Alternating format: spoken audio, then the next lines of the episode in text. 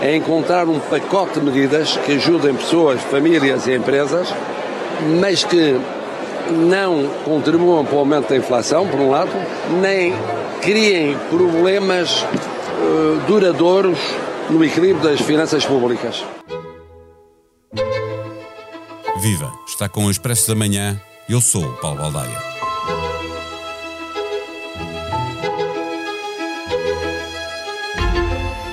Mil, mil e quinhentos, dois mil, sempre a subir e contando em milhões de euros, olhando apenas para as medidas já apresentadas pelo PSD e para o que se noticiou que pode ser apresentado pelo governo. Mas os restantes partidos de oposição também disseram de sua justiça.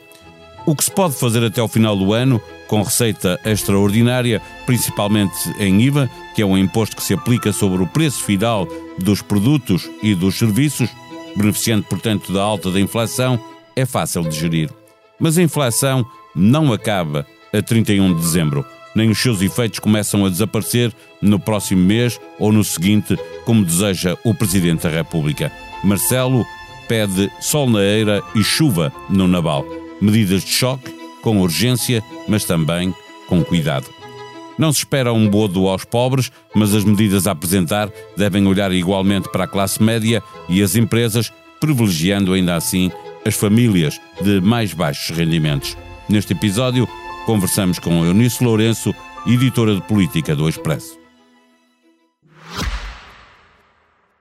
O Expresso da Manhã tem o patrocínio do BPI. Apoiamos a transição digital da sua empresa. Conheça as soluções BPI que permitem um crescimento mais robusto e sustentável da sua empresa. Banco BPI SA. Registrado junto do Banco de Portugal sob o número 10. Viva Eunice, o governo é acusado de ter retardado a apresentação do pacote de emergência social, mas o facto é que no momento em que o vai fazer, a oposição aparece para uma competição, cada um com o seu pacote, a ver quem dá mais, é isto que estamos a assistir? É isto que estamos a assistir, mas eu acho que só estamos a assistir a isto porque de facto o governo atrasou demasiado a apresentação do seu pacote.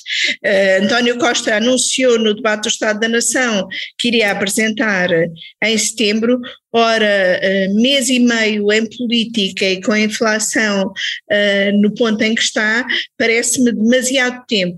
E permitiu assim, deu tempo assim à oposição para começar a pôr uh, na praça pública as suas propostas e as suas ideias. Eu acho que com este timing, com o calendário que o próprio governo impôs a si próprio, ao remeter tudo para, para setembro, acabou por ter de antecipar o anúncio das medidas sobre, eh, sobre o gás devido à, à, apresentação por parte da EDP dos aumentos de preços, mas só o governo só antecipou o anúncio, não antecipou as medidas, acabou por remeter sempre tudo uh, para setembro e ao remeter para tão tarde deu esse tempo à, à oposição e agora tudo aquilo que o governo vai apresentar parece que é, por um lado, uh, sob pressão da oposição e vai apresentar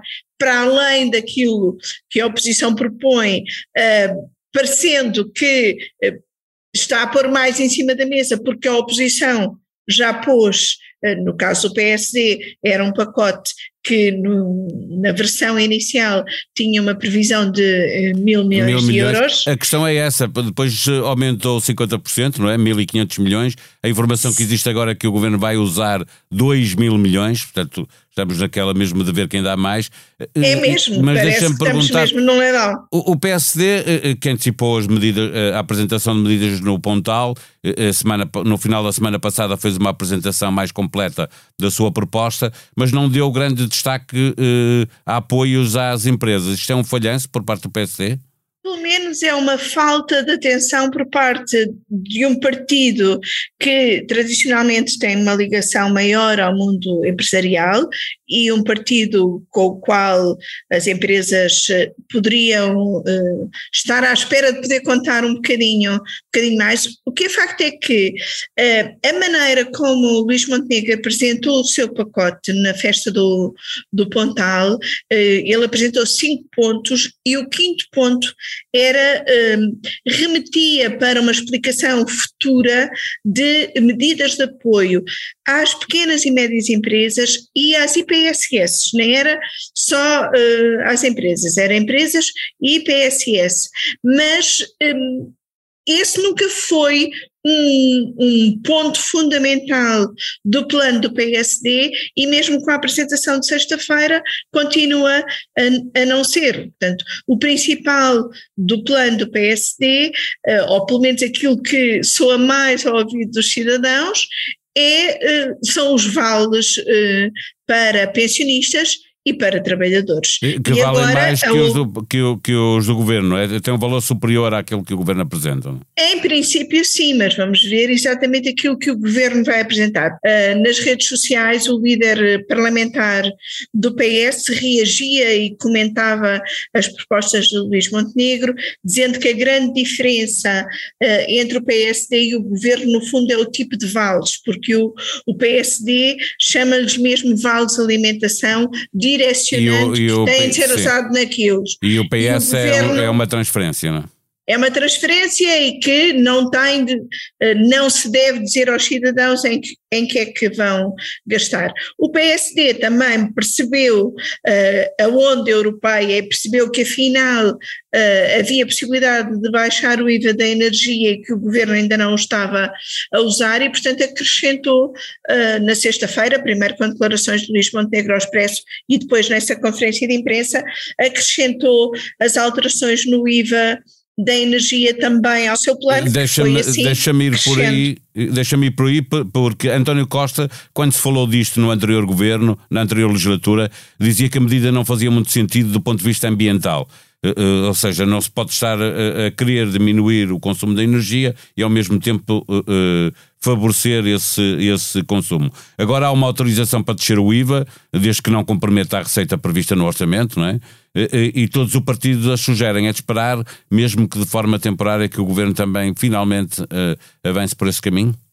Eu acho que a pressão é tanta para avançar para esse caminho e a conjuntura também é tão diferente, o cenário é tão diferente uh, daquele em que António Costa recusou mexer no IVA da energia, que eh, me parece inevitável que o governo eh, não, me, não mexa eh, no IVA da energia, embora o governo, em princípio, esteja a guardar as medidas fiscais, sobretudo para o Orçamento de Estado. Até porque as medidas fiscais implicam sempre uma ida ao Parlamento, podem com isso tornar-se uh, mais demoradas. Uh, vamos ver qual vai ser de facto a opção do governo, se tem pressa em pôr as suas medidas a funcionar ou se também, é como disse Luís Montenegro, ao remeter a sua apresentação para setembro, se as sujeitar à aprovação parlamentar, estamos a falar de medidas que só vão vigorar no último trimestre do ano. Há uma preocupação acrescida com a perda de poder de compra dos pensionistas, é outra matéria, obviamente, importante. Eh, eh, é provável uma antecipação de parte do aumento previsto eh, para o próximo ano, é que, de acordo com a lei, é preciso ponderar o crescimento do PIB e da inflação, significa aumentos muito, muito grandes, acima de 6% para a grande maioria da, das pensões. O caminho pode ser o de antecipar algum desse aumento e depois descontar no ano seguinte? Seria um, um, um, um, caminho que faria algum sentido, porque nós uh, passámos de. Houve alturas, como acontecia, por exemplo, nos anos 80, em que os aumentos das pensões ou os aumentos dos salários eram feitos em função da previsão para aquele ano. Nós estamos agora a falar de aumentos de pensões no próximo ano em função da inflação deste ano. Portanto, tendo em conta a escalada da inflação, eh, seria até mais sensato em termos de, de impacto nas contas públicas diferir esse impacto, fazer assim um bocadinho. Sim, é, mas a despesa fica lá, não é? Mesmo que aumente a, despesa, a partir a de outubro, ela sempre. vai lá estar em janeiro, fevereiro, março do ano a seguir na mesma. É? A despesa fica lá sempre. Pode é o choque dessa despesa ir sendo aos bocadinhos, Sim. se calhar é. E mesmo para convencer, é... para convencer uh, as autoridades europeias também pode dar jeito. E se calhar é disso que o Presidente fala quando fala num, num choque, mas com cuidado. Uh, última pergunta, exatamente uh, a olhar para, uh, para o Presidente. O que é que ele nos está a dizer quando diz que é preciso atuar com urgência, mas com cuidado por causa do acompanhamento da evolução económica? Quer sol na era e chuva no naval, é isso? Quer, porque ele o próprio Presidente da República também tem vindo a pressionar o governo para apresentar uh, este plano uh, à medida que vão ser por exemplo, quando foram conhecidas uh, uh, algumas das medidas para a energia, o Presidente disse que não as comentava porque só fazia sentido comentar no âmbito de um plano mais vasto. Foi dando os exemplos de Espanha, Itália, França, como já tendo planos a funcionar e que, que vão muito para além uh, do acompanhamento dos preços da, da energia, Marcelo sim, Rebelo e Sousa. falou muito da parte fiscal, até deu um ênfase importante sim, aí, não é? Sim, eh, Marcelo Rebelo de Sousa claramente quer fazer aquilo que ele gosta de fazer, que é aparecer aos olhos dos portugueses como alguém que intercede a favor deles junto do governo, mas por outro lado não quer que o governo uh, pise riscos do déficit e quer também que o governo, se possível, ainda use uma parte do excedente uh, de receita não prevista deste ano para uh, diminuir a dívida e vamos ver até que ponto é que as contas aqui vão ou não dar certo de usar agora 2 mil milhões, que são excedente que já existe. E eventualmente ainda haver mais 2 mil milhões até ao fim do ano de, de excedente, para além da previsão uh, de receita fiscal que dê para usar em uh, abatimento uh, da dívida, mas Marcelo há de querer que seja possível as duas coisas, dar alguma compensação aos portugueses pelo que está a acontecer com a inflação, mas também não deixar de olhar para os compromissos em termos de déficit de dívida. Deixa-me só dizer, é, é, ainda aqui. Sim. É muito rapidamente, porque eu ia colocar-te, se calhar é isso que queres falar, porque antes de começarmos esta conversa, tu estavas-me a falar de uma reunião uh, uh, que António Costa tinha chamado a atenção que ia existir, uh, para preparar exatamente esta proposta, este pacote. quem é que lá estava e quem é que faltava lá estar? Tu estavas-me a falar sobre isso, exatamente. Nessa reunião, que foi na passada terça-feira, o Primeiro-Ministro fez uma declaração em São Bento sobre a demissão da Ministra da Saúde e disse que tinha muito a fazer e que por isso é que também não, não despachava já o assunto da substituição da ministra e uh, ao fim do dia colocou umas fotografias no Instagram com o ministro das Finanças, o secretário de Estado dos Assuntos Fiscais, a ministra da Presidência, Mariana Vieira da Silva, e o ministro do Ambiente, uh, Duarte Cordeiro.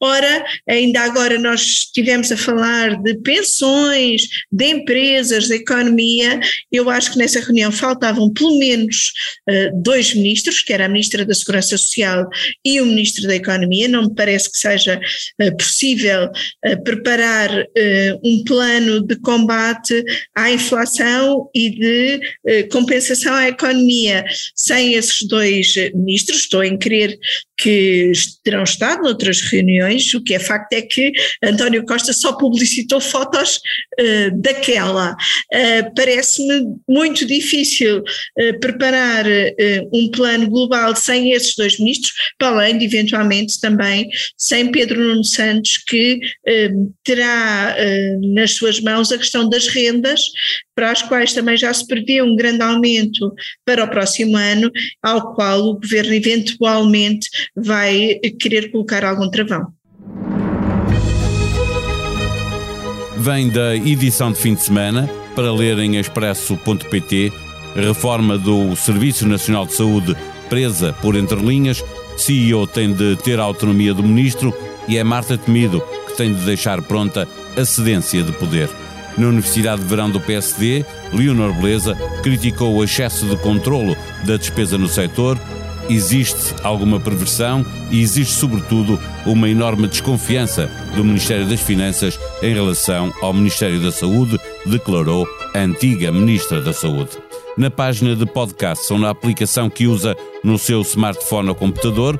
O Governo Sombra regressou, chamando-se, como se lembra, programa cujo nome estamos, ou melhor, eles estão legalmente impedidos de dizer. Ricardo Araújo Pereira, Pedro Mexia, João Miguel Tavares e Carlos Vaz Marques regressam a perguntar que é feito da Silly Season. A sonoplastia deste episódio foi de João Luís Amorim. Nós vamos voltar amanhã. Até lá, tenham um bom dia.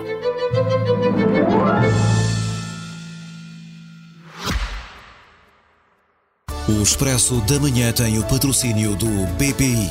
Apoiamos a transição digital da sua empresa. Conheça as soluções BPI que permitem um crescimento mais robusto e sustentável da sua empresa. Banco BPI SA. Registado junto do Banco de Portugal sob o número 10.